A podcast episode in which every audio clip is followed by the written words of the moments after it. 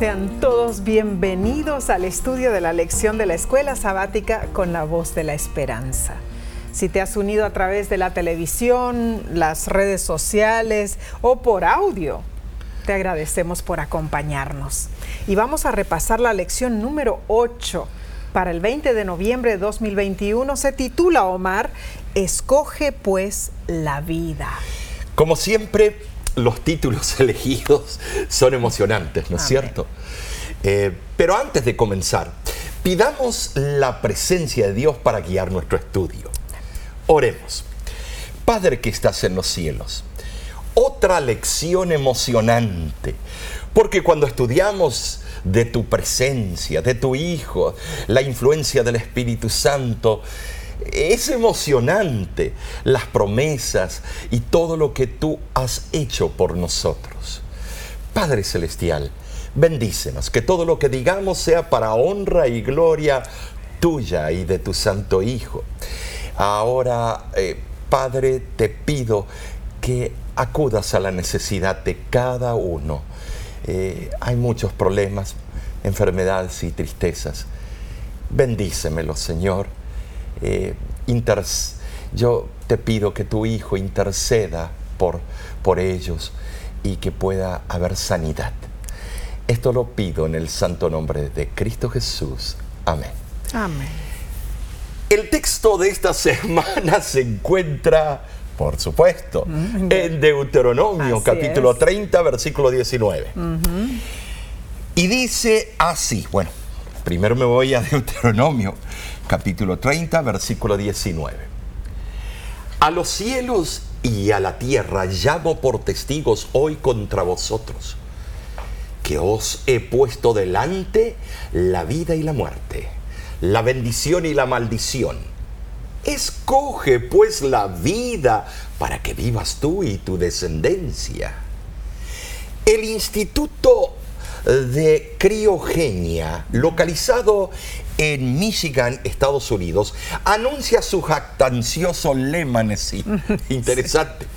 Extensión de la vida a tu alcance. Wow. La criogenia implica congelar a una persona recientemente fallecida a temperaturas de nitrógeno líquido mm. para mantener el cuerpo preservado indefinidamente. Wow. Ahora, esta tecnología es sumamente costosa, Nessie. Sí lo es. Eh, solamente los múltiples millonarios o billonarios pueden hacerlo. Así es. Ahora, según la página electrónica, el Instituto de Criogenia cuenta con 213 pacientes que al morir sus cuerpos fueron transportados a una cámaras de enfriamiento. ¿Por qué no se van a vivir al Polo Norte? Ya está todo arreglado. Para ser congelados con nitrógeno líquido. En el Polo Norte no hay eh, eso. Eh, bueno, el objetivo es mantener al cuerpo preservado. Imagínense esta cultura. Todos queremos preservarnos. Ay, qué vanidad somos los hombres y mujeres de esta humanidad, ¿no es cierto?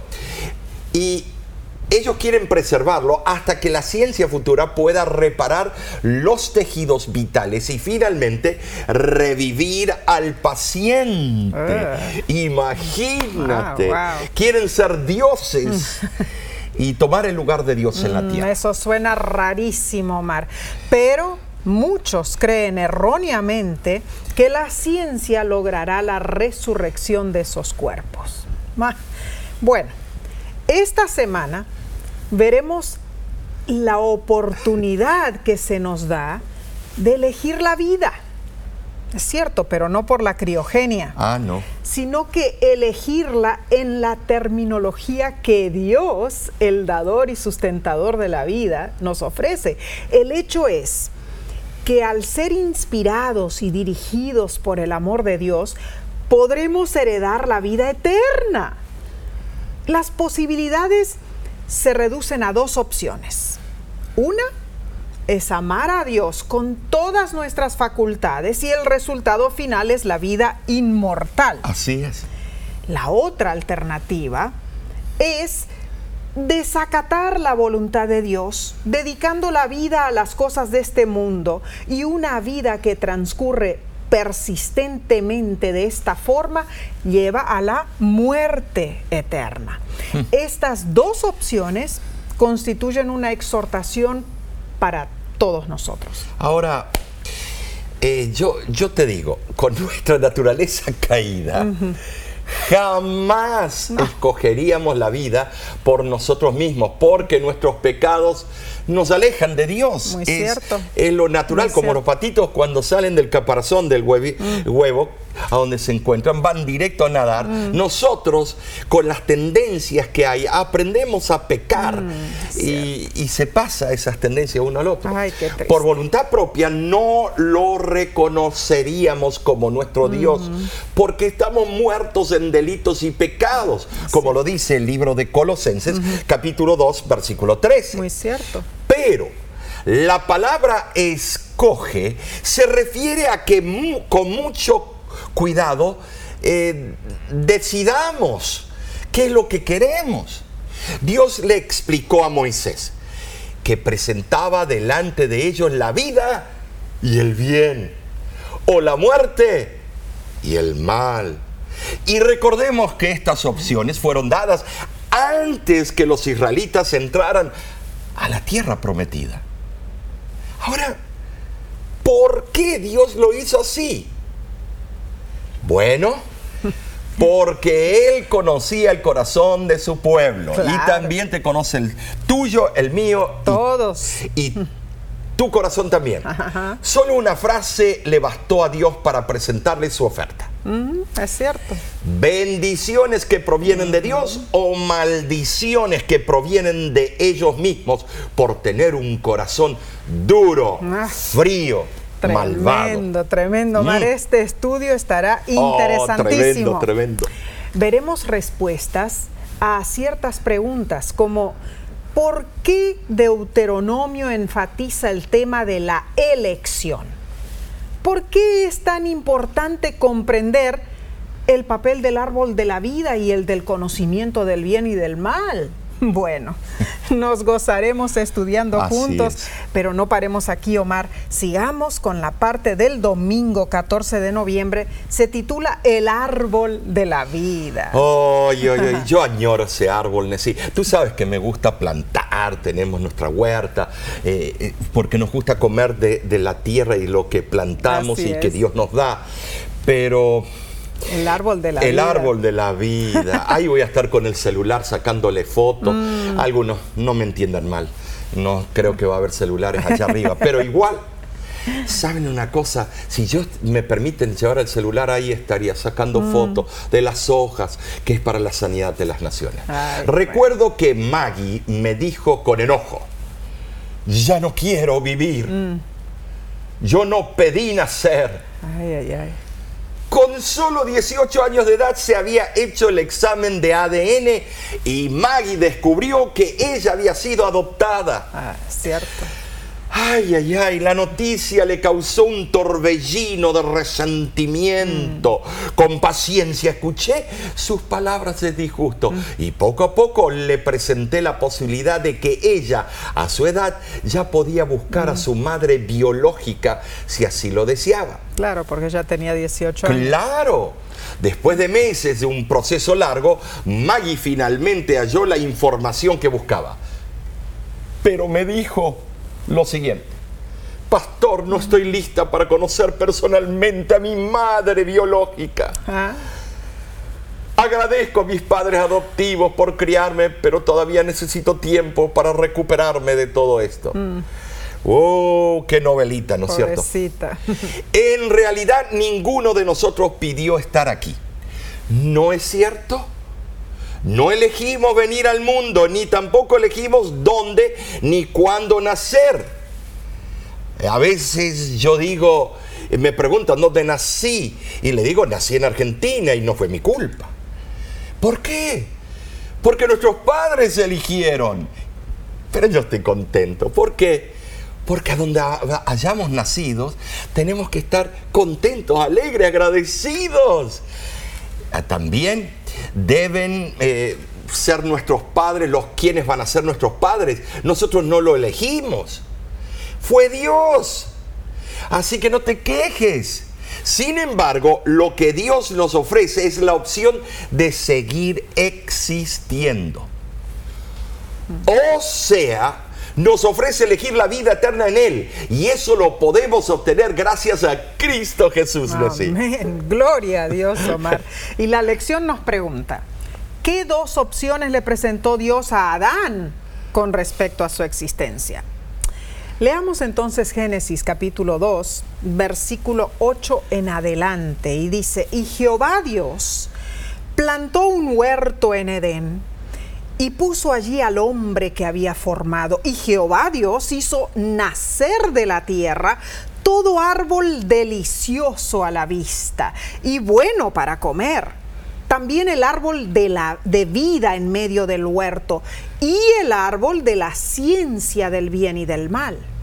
Tomó pues Jehová, eh, Dios, al hombre y lo puso en el huerto de Edén para que lo labrara y lo guardase. Y mandó Jehová Dios al hombre diciendo, de todo árbol del huerto podrás comer, mas del árbol de la ciencia del bien y del mal no comerás, porque el día que de él comieres, ciertamente morirás. En la preparación de la maravillosa morada para Adán y Eva, Dios prestó atención al ornamento tanto como a la utilidad. Proporcionó toda especie de vegetación que pudiera servir para suplir las necesidades de ellos y también para su deleite.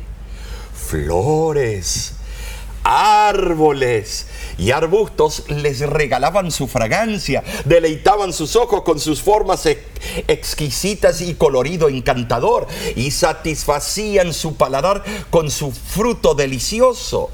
El Edén es símbolo del concepto más elevado del hombre en cuanto a excelencia terrenal. Y al comer del árbol de la vida, Adán y Eva tendrían la oportunidad de expresar su fe en Dios como sustentador de la vida. Y al guardar el sábado, demostrarían fe en su Creador y lealtad a Él. Ahora, con ese propósito, Dios había dotado al árbol con una virtud sobrenatural, propiedades que sí eran reales, no solo eh, propiedades de la fe, eh, porque ese fruto tenía propiedades que Dios había puesto bioquímicas para que haya regeneración celular. Ah. Claro. Su fruto era un antídoto para la muerte y sus hojas servían para el sostén de la vida y la inmortalidad. Ah. ay, ay, ay. Qué Entonces, bendición. ¿Qué? ¿Vamos a estar frotándonos las hojas o comiendo? un fruto y un, mordisco de la hoja. Entonces el árbol se va a quedar sin hoja con los billones de personas. No, allá sabremos. Pero pensemos que en, el jardín, en el jardín del Edén esto fue una bendición insuperable para Adán y Eva. Imagínate, sí, no vas a tener que ponerte cremitas ni nada, porque al comer del fruto tu piel siempre será perfecta. Mm, así será, así será, pero es interesante notar que se comían el fruto y las hojas. Eso aseguraba que el ser humano continuaría viviendo mientras comiera de lo que ese árbol de la vida proveía. Ah, pero había un segundo árbol o más. El árbol de la ciencia del bien y del mal. El artículo la antes de la palabra ciencia denota que el árbol no podía proporcionar simplemente cualquier clase de conocimiento, sino solo una noción del mal en contraste con el bien. Ahora, los nombres de estos árboles son muy importantes. En ambos casos, la palabra árbol se relaciona con términos abstractos como la vida y la ciencia. Pero esto no es una razón para declarar que estos dos árboles no existieron, sino que les atribuye más bien derivaciones espirituales. Así es. Con la presencia de estos dos árboles en el Edén, desde un principio, la Biblia nos presenta dos opciones.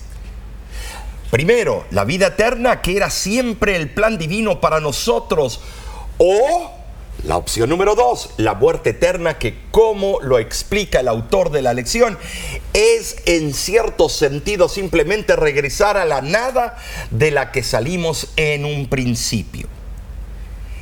Esto último es un concepto profundo y triste, pero muy, muy, muy significativo. Y no olvidemos, Omar, que el árbol de la vida, además de ser mencionado en el primer libro de la Biblia, también se encuentra en el último, en Apocalipsis. ¿En serio, eh? Eh, no es cierto, pero detengámonos en la comisión dada a Adán de guardar el huerto quizás sea una solemne insinuación que amenazaba el peligro de que el Edén le fuera arrebatado si él no era vigilante. El verbo guardar en el hebreo shamar significa custodiar, vigilar, preservar, retener firmemente. parece irrazonable que se le pidiera a Adán que custodiara, eh, custodiara perdón, el huerto contra ataques de animales feroces, como algunos comentadores han interpretado, porque en la tierra, antes de la caída, no existía enemistad entre los animales, ni entre el hombre y las bestias. Eso llegó como resultado del pecado. Pero había un peligro real y siniestro la presencia de Satanás. Así es. Que amenazaba con arrebatarle al hombre su dominio y su posesión del huerto. Por esa razón vino la orden de Dios. La mención de dos árboles y la orden divina presupone que el hombre entendía muy bien el lenguaje que hablaba Dios y la distinción entre podrás y no podrás. La orden comienza positivamente concediendo permiso para comer libremente de todos los árboles del huerto. El derecho a disfrutar sin reserva de todos los otros árboles resalta por la forma idiomática intensiva del versículo. En el hebreo original dice akol tokel, que significa comiendo comerás, o sea, comer hasta hartarse. Luego nosotros vemos el árbol prohibido. Ah, pero en la prohibición divina hay un aspecto positivo. La misma presencia de los dos árboles en el huerto indicaba que el hombre era un ser moral libre. No se forzaba a su servicio ni a negación. Podía obedecer o desobedecer. Él debía decidir. Claro que sí. Como ser moral, el hombre tenía la ley de Dios escrita en su conciencia, pero se estableció la prohibición para aclarar los principios de esa ley al aplicarla a una situación específica, haciéndola una prueba justa de la lealtad del hombre a su hacedor. Claro que sí, muy significativo. Pero, Mar, traigamos todo esto a nuestras acciones y decisiones diarias. ¿Cómo estamos eligiendo? Para vida o para muerte. Dios nos creó con el poder de elegir y Él espera que ejercitemos ese poder. Más aún, Él espera que lo elijamos a Él. Elijamos pues la vida, hermanos. Ah, continuaremos, Omar, con este eh, cautivante estudio, pero lo haremos después de un breve descanso. Regresamos enseguida.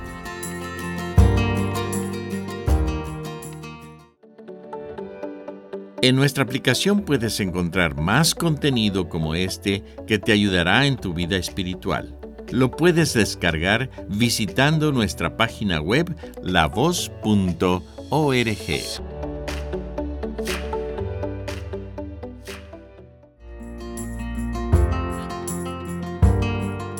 Gracias por acompañarnos en este bendecido estudio. Estamos en la parte del lunes 15 de noviembre y se titula No hay término medio. Oh, esto le toca a todas las esferas de la vida y la sociedad. La Biblia no pone rodeos, porque a nosotros nos encantan los rodeos. En su totalidad se nos ofrece dos alternativas. ¿Cierto? Eh, eh, por eso hoy en día la sociedad vive en un área gris. Eh, todo es, hay que hacer esto, hay que ser políticamente correcto. Que Para Dios es sencillo, dos alternativas.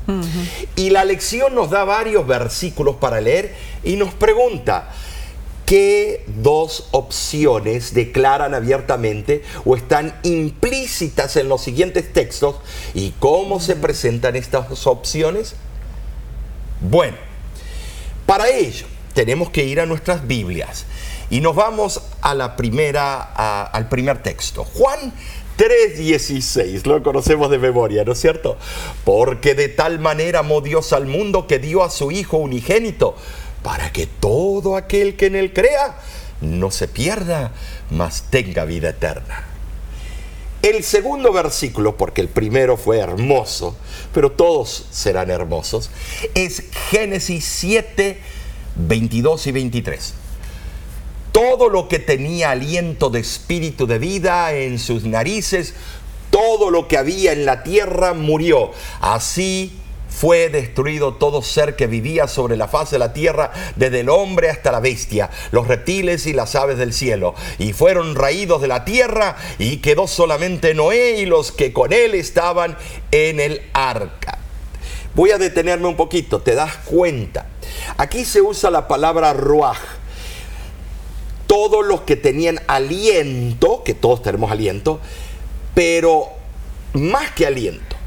La palabra ruaj es corriente creadora. Aliento y corriente creadora, que eso distingue de los científicos al verdadero Dios que todo lo sabe. Eh, el próximo versículo es Romanos 6:23, y que también es muy conocido y lo podemos decir de memoria porque la paga del pecado es muerte, mas la dádiva en Cristo Jesús es vida eterna. El siguiente versículo, estimados, se encuentra en Romanos capítulo 8, versículo 6. Así es. Y dice así, porque el ocuparse de la carne es muerte, pero el ocuparse del espíritu es vida y paz. No estamos hablando aquí a los carniceros, que no sigan con su negocio. Estamos hablando de la carne como Pablo lo veía, o sea, la tendencia mm. apasionada que tenemos adentro que nos lleva al mal. Como podemos ver, todos estos versículos presentan las opciones de vida eterna o de muerte eterna en sí. Mm. Y son versículos claves que sería bueno que los aprendamos y los memoricemos. Así es, más claro imposible. Claro. No hay término medio en el proceso de la salvación. No, no, no lo hay. Antes que termine la gran controversia entre el bien y el mal, serán eliminados el pecado, Satanás, la desobediencia y la rebelión. Serán erradicados para siempre. Por otro lado, la vida eterna está garantizada a los fieles hijos de Dios. Entonces, hagamos hincapié en esto. Son dos las alternativas. Gozar del plan de vida eterna o afrontar la muerte eterna. Recuerdo la historia de un desdichado hombre que llegó apresurado a la estación del subterráneo queriendo abordar el tren antes que saliese. En el vagón ya no había cupo, pero el hombre decidió forzar su entrada y quedó a la mitad, eh, la mitad de su cuerpo adentro y la otra mitad afuera.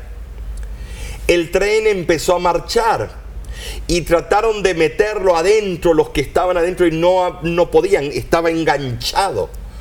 Pero él estaba en ese momento tan atrapado que no podía. Quedó la mitad del cuerpo afuera. Ustedes se imaginan. Cuando el tren pasó por un túnel muy estrecho, no había espacio para la parte del hombre que había quedado fuera del tren. Uh. Qué carnicería, ¿no es cierto? Eh. Y ya se imaginan lo que sucedió. Mm. Hoy en día hay sensores que no permitirían que salga el tren, pero esto cuando pasó no había en esos sensores. Fue después de, ese incidente mm. que los sistemas de trenes incluyeron los sensores en las puertas de cada vagón para que no volviera a pasar esa desgracia. Y todo ocurrió porque el hombre no estaba ni adentro ni afuera. Eso pasa cuando le hacemos los llamados a las personas. Bautízate, entrégate a Cristo, acéptalo como Salvador personal. Pero lo que quieren es, de vez en cuando, estar con Dios y el resto estar con el mundo. Un Y pie aquí, un, un pie, allá. y quedan en el medio y cuando llega el día del juicio, sabes la carnicería Ah, que ven. Qué Pero por propia elección, no porque Dios lo eligió. Dios te eligió porque Él te ama. Así es, Omar, esa historia de ese hombre es una verdad Oh, no, no, no, no. tragedia. La realidad es que no existe entonces término medio que nos No. salve de la destrucción. O, o elegimos vivir o elegimos morir, como lo explicaste. Pero debemos aclarar algo muy importante.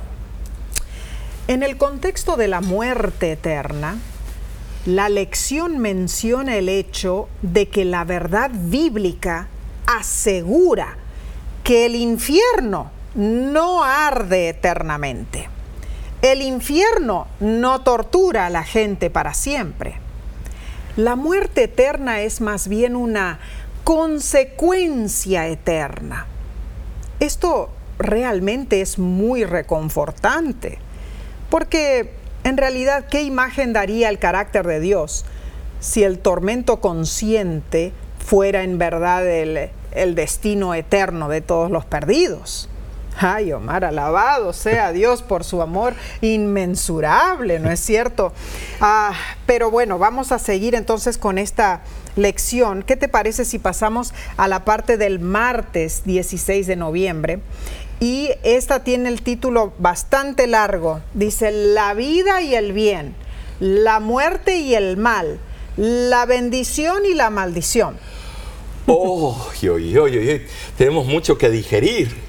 Vemos ya al final del libro de Deuteronomio que Dios promete que si el pueblo desobedecía sería castigado, pero que si se apartaban de sus malos caminos y se arrepentían, Dios los restituiría a la tierra prometida. Sin embargo, a la mitad del capítulo 30, Dios vuelve a reiterar su advertencia como cuando un padre o una madre le repite a su hijo una y otra vez, cuidado, no toques la olla caliente, te vas a quemar. Esos versículos declaran lo siguiente. Mira, yo he puesto delante de ti hoy la vida y el bien, la muerte y el mal, porque yo te mando hoy que ames a Jehová tu Dios, que andes en sus caminos y guardes sus mandamientos, sus estatutos y sus decretos, para que vivas y seas multiplicado, y Jehová tu Dios te bendiga en la tierra a la cual entras para tomar posesión de ella. Mas si tu corazón se apartare y no oyeres, y te dejares extraviar, y te inclinares a dioses ajenos y les sirvieras, yo os protesto hoy que de cierto pereceréis. No prolonga- prolongaréis vuestros días sobre la tierra donde vais, pasando el Jordán para entrar en posesión de ella. A los cielos y a la tierra llamo por testigos hoy contra vosotros, que os he puesto delante la vida y la muerte, la bendición y la maldición. Escoge pues la vida para que vivas tú y tu descendencia amando a Jehová tu Dios, atendiendo a su voz y siguiéndole a Él, porque Él es vida para ti y prolongación de tus días a fin de que habites sobre la tierra que juró Jehová a tus padres, Abraham, Isaac y Jacob, que les había de dar. Tremendo. Aquí otra vez se reflejan las opciones que tenemos a, a través de toda la Biblia. Y el autor de la lección comenta lo siguiente. El Señor es muy claro. Él, Yahvé, les ha presentado una de dos opciones. Básicamente lo que, lo que hizo con Adán y Eva en el Edén. De hecho, las palabras hebreas para, eh, eh, bueno, para bien es Tov y mal Ra. En Deuteronomio capítulo 30 versículo 15 son las mismas palabras hebreas que se utilizan en Génesis para el árbol del conocimiento del bien, Tov, y del, del mal, Ra. Aquí, como en toda la Biblia, no hay término medio ni un lugar neutral para estar. En otras palabras, el Señor nos dice, Ojo, les di el libre albedrío, elijan la vida, no la muerte. ¿Qué estáis haciendo? Ay, ay, ay, tremendo concepto, Omar. Pero nosotros lo hemos complicado todo. Así es. Cuando esto en realidad, mis hermanos, es sencillo. Esto trae a mi mente eh, las ocasiones cuando tú, Omar, guiado por el Espíritu Santo, haces los llamados al bautismo eh, en las campañas evangelísticas y a veces nadie responde. Oh, pero Ah, es, si los invitaría a un baile o los invito a una, eh, a una pachanga o a, a algún alguna fiestón, eh, bueno, una fiesta, rápido responden. Ah, y es terrible, es como que dicen ahora no puedo decidir, más tarde, más tarde.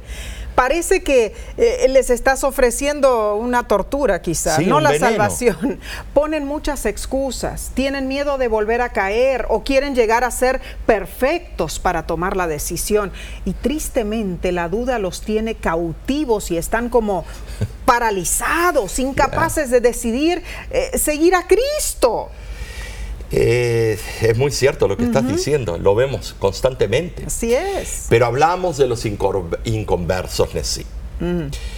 ¿Y, ¿Y qué de los que están dentro de las filas de la iglesia, pero ignoran el llamado de Dios y siguen el camino del error? Se sienten autosuficientes. ¿Cómo puede? Y se creen, muchas veces nos creemos los papás de Tarzán. Pero escúchame, están adentro de la iglesia y están en camino del error. Wow. Sí, creemos que todos lo sabemos, pero no lo ponemos en práctica. Hebreos capítulo 10, versículo 26 al 27 nos dice, porque si pecáramos voluntariamente después de haber recibido el conocimiento de la verdad, ya no queda más sacrificio por los pecados, sino una horrenda expectación de juicio. Oh, esto es increíble, Nessie. Tenemos una gran responsabilidad. La gran autora inspirada escribió lo siguiente. Incluso muchos cristianos profesos parecen no tener un deseo ferviente por este conocimiento celestial y permanecen en la ignorancia voluntaria de esta gracia divina que tienen el privilegio de obtener. Todos pueden elegir la vida si lo desean. Dios, quien es infinito en sabiduría, a nadie obliga a aceptar el don más precioso del cielo. A nadie obliga a caminar por el sendero que ha sido trazado a un costo tan elevado. A cada uno se le permite elegir por sí mismo los peldaños estrechos y brillantes que guían hacia el cielo o bien el camino amplio y fácil que termina en la muerte. Amén, alabado sea Dios, porque a pesar de tanto rechazo ah, de nuestra parte, Él aún nos ama, Omar. En realidad es algo maravilloso, es eh, ese amor que Dios tiene por nosotros y nos ofrece su perdón gratuito, sin protocolos ni excusas. Apreciado hermano, hermana, debemos saber que hoy día Dios nos invita. Hoy día Dios te está diciendo a ti, ven, así como estás. Elige vivir y yo, yo te haré descansar, te regalaré mi gracia y la vida eterna. Ay, Omar, ¿qué estamos haciendo como hijos de Dios? No tomamos en serio esta eh, gran bendición que Dios nos está ofreciendo. O sea, eh, yo me pregunto, en todos los lugares a donde vamos, si encontramos a personas que están recién empezando a estudiar la palabra de Dios y no se percatan, pero también vemos muchos de los miembros de la iglesia Oh, sí. que también están en el mismo problema, ¿no es cierto? Postergan, ponen excusas, eh, ponen protocolos, no se percatan, eh, pero No deben postergar su decisión. Hoy es el día de Jehová, sí. Amén, amén. Eh, muchos, tú sabes, que dicen mañana, mañana Mm. será mejor. Y lo postergan, como cuando le decimos a nuestros hijos o eh, mi esposa me dice a mí, eh, "Re- recuérdate de sacar la basura hoy. hoy. Ah, no te preocupes, mañana lo voy a sacar.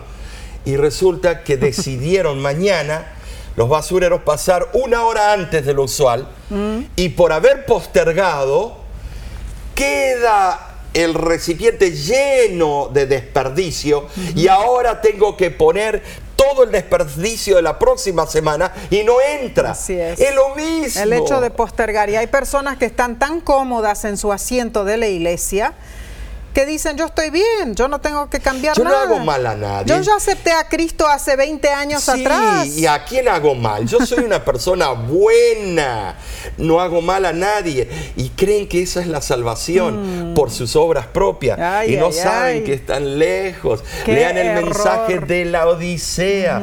Te crees rico, pero eres pobre y desnudo. oh, qué feo. si yo hablaría así como eh, lo dice claramente la Biblia, me echan del púlpito. Hermanos, es la verdad. Cristo habla con verdad y a veces incomoda y duele, pero hoy es el día de la entrega. Hoy debes reconfirmar tu vida con Cristo. Tú que estás estudiando la lección de escuela sabática, tienes que preguntarte, ¿estoy de verdad teniendo una relación íntima con mi Salvador Cristo Jesús? Amén, amén. Qué bendición, ¿no es cierto? ¿Estamos en verdad eligiendo la vida o nos estamos acomodando en las cosas de este mundo? Qué hermoso es estudiar estas enseñanzas de la palabra de Dios. Y a continuación, Omar, eh, pasaremos al día miércoles, pero no sin antes tomar un corto receso. Volveremos enseguida.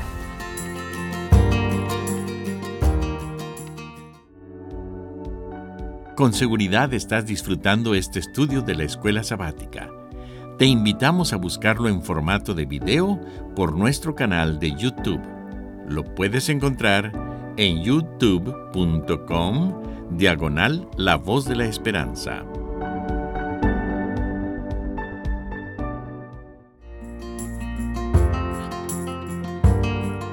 Gracias por acompañarnos. No hay privilegio más grande que aprender de la palabra de Dios.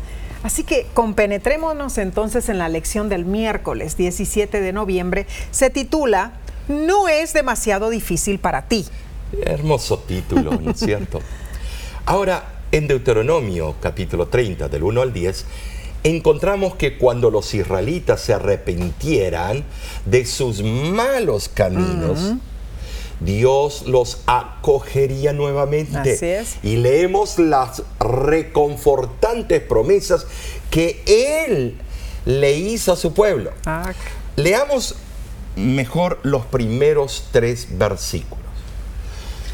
Sucederá que cuando hubieran venido sobre ti todas estas cosas, la bendición y la maldición que he puesto delante de ti, y te arrepintieras en medio de todas las naciones a donde te hubiere arrojado Jehová tu Dios, y te convirtieras a Jehová tu Dios, y obedecieres a su voz conforme a todo lo que yo te mando hoy, tú y tus hijos como con todo tu corazón y con toda tu alma, entonces Jehová hará volver a tus cautivos y tendrá misericordia de ti y volverá a recogerte de entre todos los pueblos a donde tuviera esparcido Jehová tu Dios. Ay, Omar, en estos versículos vemos que eh, como paso preliminar a la restauración al favor de Dios, ellos debían meditar en las causas de su exilio y recapacitar en su relación con Jehová.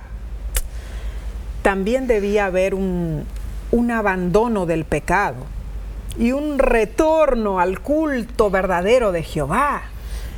Eh, la sinceridad de la conversión del pueblo se debía reflejar en su, su obediencia y me gusta mucho cómo el autor de la lección lo expresa cuando dice, el Señor no estaba ofreciendo una gracia barata.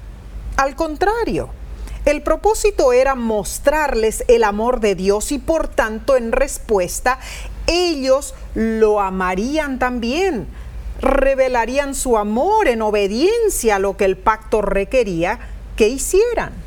La liberación del cautiverio del pecado es más importante que la liberación del cautiverio físico. Jehová no desecharía a su pueblo. Como individuos nunca los ha rechazado. El castigo divino siempre ha tenido un propósito específico. una vez logrado ese propósito, Dios vuelve a ofrecer la restauración el arrepentimiento o genuino eh, arrepentimiento anula la maldición que sigue a la rebeldía. Mm. No existe entre Dios y el pecador ninguna separación tan ancha y tan profunda que no pueda cerrarse cuando el pecador se vuelve a Dios. Qué hermoso, qué hermoso.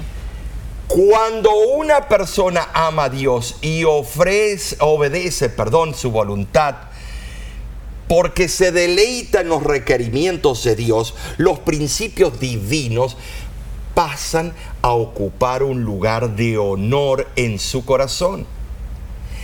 Esto permite que Dios vigorice su alma y su vida y añada abundantes bendiciones. Esta hermosa verdad en realidad es algo que nos hace glorificar el nombre de Dios. Con este hermoso lenguaje y una lógica portentosa, vemos con claridad la apelación que se hace aquí. El Señor no nos pide nada demasiado difícil para hacer Omar, el mandato de Dios no es complicado. No lo es. No es misterioso para que lo entendamos tampoco. No está muy lejos de nuestro alcance, ni está muy arriba en el cielo, ni remotamente escondido, ni está al otro lado de los mares. No. Con sencillez, el Señor nos dice, porque muy cerca de ti está la palabra, en tu boca y en tu corazón para que la cumplas. Deuteronomio 30, 14. Tremendo, tremendo. ¿Qué nos está diciendo el Señor? Que no hay excusa para no obedecer. Como lo sintetiza Elena de White, dice así, todos sus mandamientos son habilitaciones Extraordinario. Esto es tremendo en realidad. Eh, pero no paremos aquí, porque todavía falta un poquito más. Vayamos al estudio del jueves 18 de noviembre titulado Una cuestión de adoración. Oh, aquí, aquí vamos profundamente a, a una parte muy importante. Eh, la parte central en el pueblo de Israel era la adoración. Así es. Lo que diferenciaba a la nación predilecta era que adoraban al verdadero Dios. Claro que sí. Esto lo encontramos en Deuteronomio capítulo 32, versículo 39, que dice así, ved ahora que yo, yo soy y no hay dioses conmigo. Yo hago morir y yo hago vivir. Yo hiero y yo sano. ¡Uh! ¡Qué diferencia entre el verdadero Dios y estos dioses de palo, hierro y metales! Estimados, el verdadero Dios tiene sentimientos y los cumple, porque son todos sentimientos buenos. Alabado sea. Pero hay una severa admonición de parte de Dios hacia su pueblo y esto lo vemos repetidas veces en los siguientes versículos. Leamos entonces ahora. Nos vamos a Deuteronomio capítulo 4, versículo 19, donde nos dice, no sea que alces tus ojos al cielo y viendo el sol y la luna y las estrellas y todo el ejército del cielo, seas impulsado y te inclines a ellos y les sirvas, porque Jehová tu Dios los ha concedido a todos los pueblos debajo de todos los cielos. ¿Sabes? La adoración de los cuerpos celestes es un lazo en el cual han caído los hombres desde los tiempos más remotos en las culturas primitivas. Aún hoy día tal culto es común en muchos países orientales. Cierto. El registro de este pecado en el pueblo de Dios se halla en Segunda de Reyes, capítulo 17, versículo 16. Así es, Omar, muy triste. Y luego veamos la amonestación de Deuteronomio capítulo 8, versículo 19. Mas si llegares a olvidarte de Jehová tu Dios y anduvieras en pos de dioses ajenos y les sirvieras y a ellos te inclinares, yo lo afirmo hoy contra vosotros, que de cierto pereceréis. Omar, en este pasaje, el idioma original hebreo usa una construcción idiomática llamada infinitivo absoluto, ¿no es cierto? Claro que sí. Ah, sí. El propósito es recalcar o enfatizar una idea o acción. Bueno, esto puede traducirse como si acaso llegaras a olvidarte, sugiriendo que es remotísima la posibilidad de que eso ocurra. Pero es claro que en el día del juicio nadie podría decir que Dios no les había advertido. En tercer lugar, nos vamos al libro de Deuteronomio, capítulo 11, eh, versículo 16. Y encontramos la siguiente advertencia divina.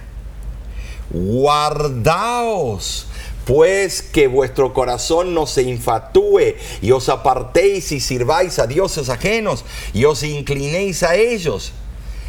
En los versículos precedentes a este se explica que la abundancia de las cosas de esta vida puede llevar a la persona demasiado confiada en sí misma a confiar en sí misma, a ser desleal con el gran dador de estas, estas hermosas dádivas.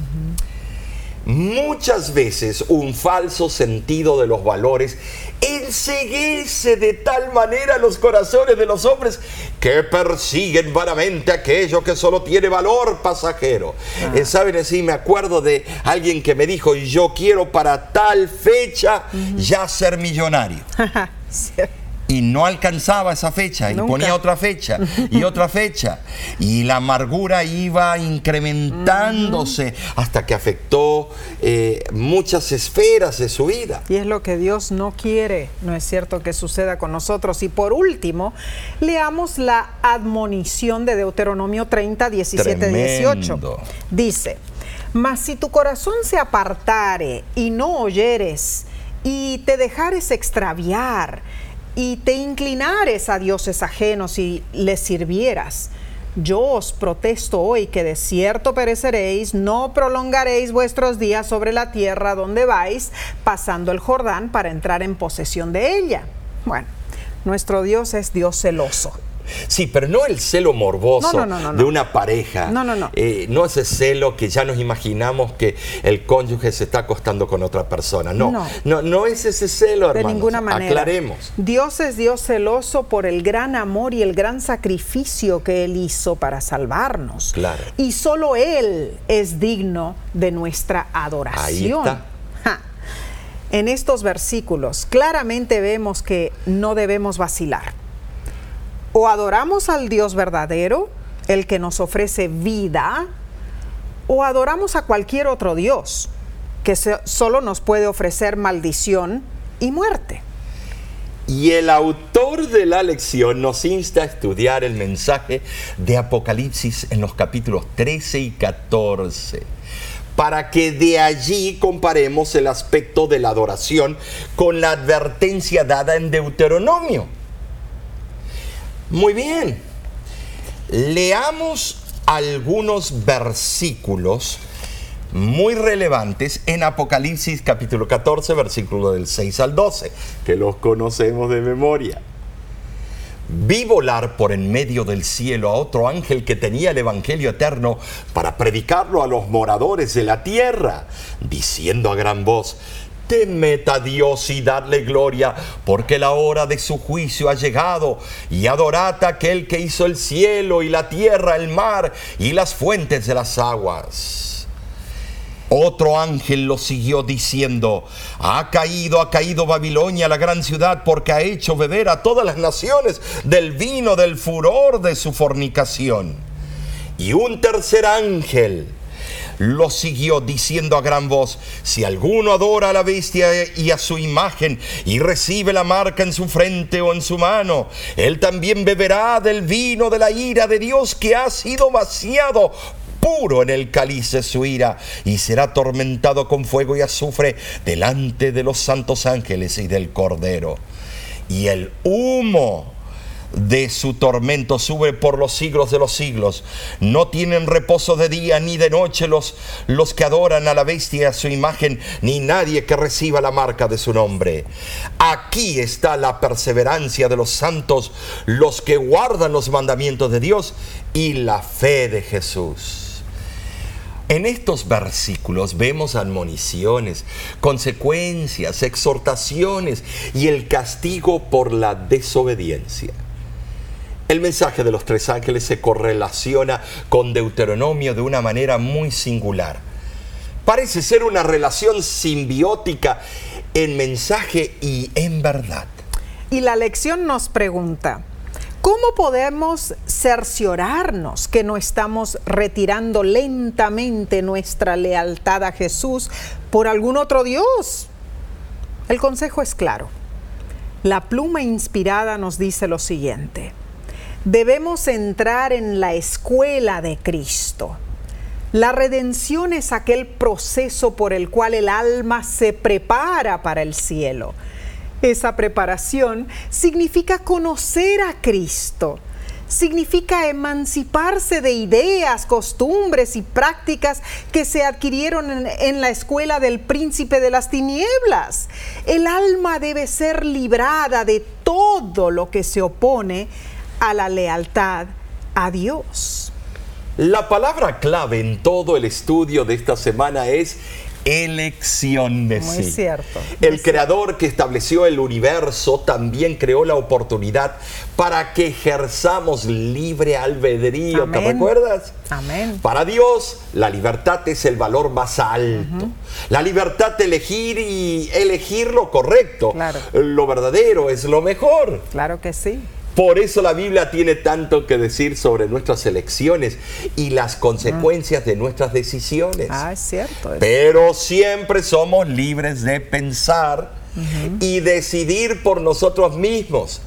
Dios nos dio el libre albedrío para que nosotros y todos los seres pensantes del universo pudiéramos ser libres Gloria a Dios. Para elegir nuestro destino.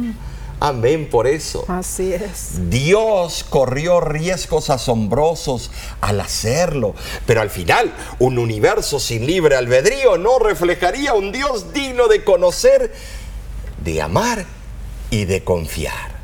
Entonces, hoy la invitación queda para ti. Elige la vida, la vida en Cristo, la vida eterna. Ay, Omar, a mí me encantó la cita de, la hermana Elena G. de White cuando menciona de que debemos volver a la escuela de Cristo. Claro. ¿No es cierto? Porque solamente contemplándolo a Cristo, estudiando, compenetrándonos en, en, lo que fue la vida de Cristo y el sacrificio tan grande que Él hizo por nosotros. Solo así nos vamos a percatar de la importancia de hacer la buena elección de elegir la vida, como dice Deuteronomio. Y hay otra cita en mensaje para los jóvenes también, eh, que nos dice que tenemos que nosotros pasar por la escuela primaria aquí en la tierra para estar listos para la escuela secundaria en el cielo. Claro. ¿Cómo pretendemos llegar allá si ni hemos pasado esta escuela, la escuela de Cristo? Ah, en realidad, Omar, cuando estamos estudiando en esta tierra, como lo estamos haciendo ahora, ¿no es cierto? Estudiando la lección, estudiando la palabra de Dios. Ahí es cuando eh, todas las ideas negativas, pecaminosas, que quedan arraigadas en nuestro corazón cuando nos alejamos de Dios, ahí es cuando nosotros nos damos cuenta, wow, es como que se abre un nuevo horizonte frente a nosotros y vemos las grandes oportunidades que Dios nos ofrece. La oportunidad más grande de todas Él nos ofrece la vida eterna y nosotros, ¿qué estamos haciendo? Eh, es verdad, y así le hicimos un llamado a una joven en una de las campañas. Le dijimos, eh, ¿por qué no pruebas la escuela de Cristo? No trates de probar todo lo que el mundo te ofrece porque se embarazó antes de mano. Mm. Eh, ay, sí, pasó por tantas, fue, eh, fue, arrastrada su estima por la calle. Esa chica, eh, cuando nosotros la entrevistamos, era una piltrafa, mm. era algo terrible. Usted veía, no tenía estima propia. Hermanos, debemos hoy entrar en la escuela de Cristo. Amén, amén. Nos hemos gozado en el bendecido estudio de esta semana y la próxima lección nos traerá aún más bendiciones. Lleva por título Cuando te convirtieres con todo tu corazón. Ay, no puedo esperar. quisiera que ya empecemos, pero te esperamos en la misma plataforma. Que Dios te bendiga.